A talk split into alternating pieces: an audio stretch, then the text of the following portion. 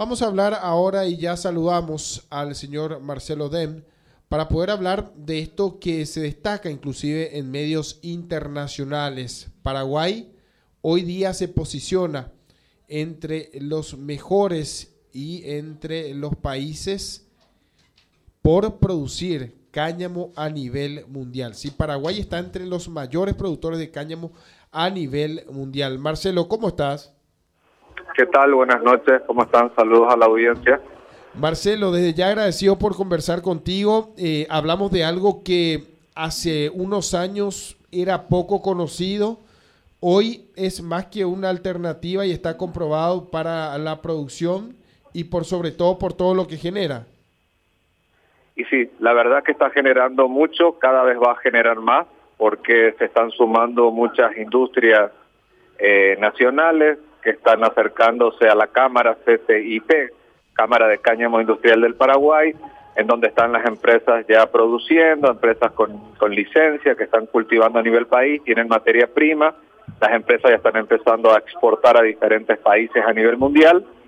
Y muchas alianzas estratégicas con industrias nacionales en donde la materia prima en vez de exportarla eh, se, empiezan a, fabricar productos eh, que son básicamente ah, los productos que ya habitualmente la industria hacía, pero incluyéndole un ingrediente del cannabis no psicoactivo. En algunos casos, por ejemplo, una empresa de cosméticos ya utilizando el aceite del cannabis, otra empresa de infusiones de té utilizando las flores, las hojas, el aceite, otras empresas de mantequilla de maní utilizando la nuez descortezada del cannabis o las proteínas, y así se van a ir sumando otras empresas que van a usar el CBD. Y bueno, es una revolución industrial que está creciendo tanto a nivel industrial, en exportaciones, que ahí es donde posicionó a Paraguay eh, por encima de todos los que están en la región, no solamente en Sudamérica, sino en Centroamérica también. Paraguay es el país más avanzado a nivel latinoamericano. Eh, está exportando actualmente Paraguay a Holanda, Reino Unido, Estados Unidos, Canadá, Australia. En los próximos días se suma Italia, Francia, España. Así que está creciendo de una manera muy rápida y publicaciones de, medios de prensa europeos catalogaron en una revista muy importante que tienen en Reino Unido, catalogaron a Paraguay como el tercer país a nivel mundial en ingresar a la Unión Europea con, con productos de cannabis no psicoactivo derivados de alimentos o suplementos. Eso fue posicionando al Paraguay a una velocidad muy rápida en los últimos dos años y actualmente encima se genera un impacto social económico que es algo diferente a lo que se hace en otras partes del mundo porque quienes básicamente son las competencias de Paraguay sería Europa del Este, un poquito Estados Unidos en algunos aspectos y Canadá eh, y China. Todos ellos básicamente no hacen con una agricultura familiar campesina también como se viene haciendo en Paraguay, solamente hacen de manera extensiva como también se hace en Paraguay, pero Paraguay tiene eh, el adicional de también hacerlo con agricultura familiar campesina, que eso crea un gran impacto económico y es algo al cual los mercados internacionales se fijan mucho, que haya un impacto social, que es lo que hay en este caso. Este viernes en el departamento de Canindeyú se va a estar cultivando, eh, firmando contrato y haciendo el inicio de la siembra con una comunidad indígena eh, del departamento de Canindeyú. Eso va a convertir a Paraguay en ser el primer país a nivel mundial en desarrollar un cannabis no psicoactivo con una comunidad indígena, van a estar presentes autoridades del gobierno. Así que Paraguay sigue innovando, se sigue posicionando como líder, todo el mundo en el exterior está mirando lo que Paraguay hace, lo que avanza. Eh, una de las empresas con licencia que se llama El Tigrein ha hecho una validación de captura de carbono, eh, que es la primer empresa eh, y es el primer país, Paraguay, por ende, en convertirse en desarrollar una validación de captura de carbono en una variedad de cannabis cáñamo. ¿Qué sería una validación de captura de carbono? Significa que una certificadora del exterior reconocida, en este caso es de Estados Unidos de mayor prestigio de SGS, ha hecho un estudio que duró casi tres años, que la variedad que estamos desarrollando en Paraguay es una variedad que captura X toneladas de captura de carbono. Con eso eh, básicamente está absorbiendo lo que el país eh, contamina.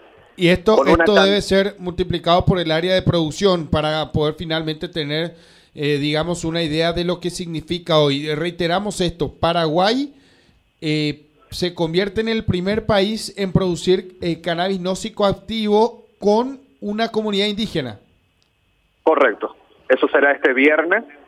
Y Paraguay tiene la única validación de captura de carbono en una variedad de cannabis no psicoactivo. Se sabe perfectamente cuánto captura de carbono nuestra variedad, que captura 72 toneladas de carbono neutral positivo.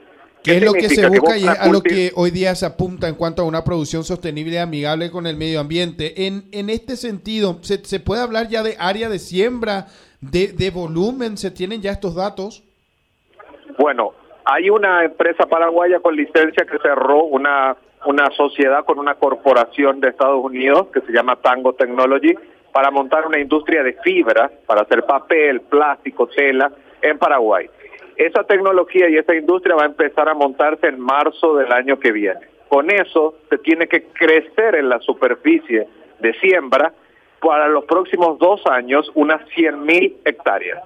Con 100.000 hectáreas de esta variedad que ya se sabe cuánto captura de carbono, Paraguay se convertiría en el primer país carbono neutral positivo del mundo Imagínate lo que significaría eso y lograrlo con el cáñamo y al mismo tiempo hacerlo con una agricultura familiar campesina, con indígena y también de manera extensiva. Sin duda, algo más que importante. Ahora, eh, ¿cuál es el ciclo del cáñamo para que tengamos una idea de lo que significa producir hoy día cáñamo en nuestro país?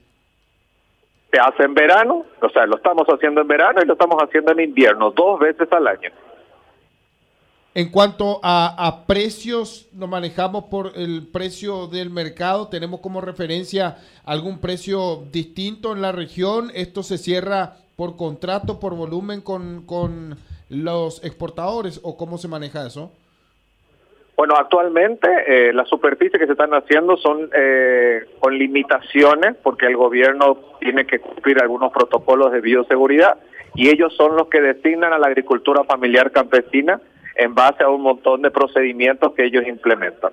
Con relación de manera extensiva, también se está haciendo con una limitación. No es que ahora mismo se puede hacer la superficie que todos los productores quieran. Pero con los que se cierra, se cierra con contrato, en donde las empresas le dan la semilla, financian la semilla, asistencia técnica y ya fijan un precio establecido. Incluso se está haciendo con la agricultura familiar campesina alrededor de 700 hectáreas en siete departamentos distintos del país en donde le paga a la empresa por contrato 10 mil guaraníes por kilo de semilla y mil guaraníes por las hojas y flores. O sea, 11 mil guaraníes recibe un productor entre semilla y, y hoja, dependiendo de la cantidad de kilos que tenga. Y el año que viene también, cuando esté montada la industria de fibra, el productor también va a vender la fibra a un precio determinado. Entonces, de la misma planta versátil va a sacar tres ventas de materias primas distintas. ¿Son los propios productores los que tienen que luego generar estas semillas o las semillas son eh, registradas y estas nada más son las que finalmente tienen que, que eh, digamos, otorgarse para la siembra? Cada vez que se va a repartir una nueva siembra, una nueva temporada safral, la empresa es la que tiene que darle la semilla al productor, porque son semillas que también pasan por análisis y protocolos y tienen que cumplir determinadas especificaciones. Entonces siempre va a haber la relación entrega de semillas a los productores y contratos que le aseguren la compra a los precios establecidos que se hagan de acuerdo a cada campaña, de acuerdo a precios internacionales, de acuerdo a muchas facetas. Pero básicamente sería Y las semillas son registradas ya. Ahora, eh, ¿se tiene datos de cuánto podríamos cerrar? Ya estamos prácticamente cerrando este año, de, de las proyecciones que se tenía inicio y con, con cuánto podríamos cerrar ya este año. No se tiene con claridad. Eh, ¿Estabas, ¿Te referías a, volúmenes de exportación o te referías a, superficie de, siembra? Sí, a volumen. Y en volumen de exportación ya se exportaron varios contenedores, no tengo un detalle en las toneladas pero lo nuevo que habría, porque hasta ahora se viene exportando a granel eh, aceites o proteína o nueces cortesadas, diferentes productos, pero ahora en diciembre se van a hacer dos ventas a Costa Rica. Paraguay cerró una alianza estratégica de distribución con Costa Rica Costa Rica tiene un sistema tipo Mercosur acá, pero en Centroamérica va a poder alcanzar a toda Centroamérica y se van a estar exportando infusiones de té con aceite de cannabis y mantequilla de maní con la nueva descortezada del cannabis. Estos productos ya salen con marcas paraguayas para Centroamérica y van a ser las primeras exportaciones de productos terminados origen 100% paraguayo. Marcelo, eso es importante destacar nuevamente. Estos productos que ya es el resultado también del proceso de industrialización va con etiqueta paraguaya, entonces hablamos ya de una marca país que eh, va ganando terreno y por sobre todo genera también un abanico de oportunidades para otros productos que genera interés en los importadores. Es exactamente como estás diciendo, y no solamente que genera una marca país de manera virtual, sino real, porque la Cámara CCIP con el gobierno lanzaron un sello social que se llama Hemp Guaraní. Hemp es el nombre comercial por el cual se le conoce al cáñamo a nivel mundial. Todo el mundo cuando vea hemp significa cáñamo o significa cannabis no psicoactivo, es lo mismo, es el nombre comercial. Se llama Hemp Guaraní, que significa que detrás de ese sello hay una agricultura familiar campesina, hay un impacto económico, social, hay una captura de carbono y hay un producto 100% paraguayo. Así que la idea es que esa marca País Gem Guaraní recorra al mundo con productos nacionales, eh, al mundo donde Paraguay está por delante, mucho más avanzado que todos los países de la región. Marcelo, eh, algo importante, eh, ¿cómo hacen los productores interesados, eh, aquellos que quieran conocer más, quieran, digamos, incursionar en el rubro? ¿Cómo hacen hoy día para poder, digamos, conocer más acerca del cáñamo? Bueno, en esta etapa, todos los que sean pequeños productores, una, dos hectáreas, cinco, tres, pequeñas superficies, se los considera hoy mismo agricultura familiar.